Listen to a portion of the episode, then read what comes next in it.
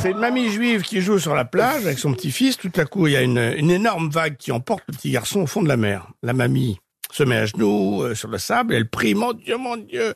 Elle prie, elle prie, et dix secondes après, une deuxième vague arrive et ramène le petit garçon intact.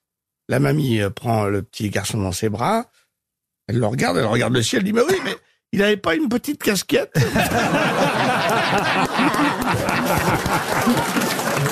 Ah oui, elle est bien. Oui, oui.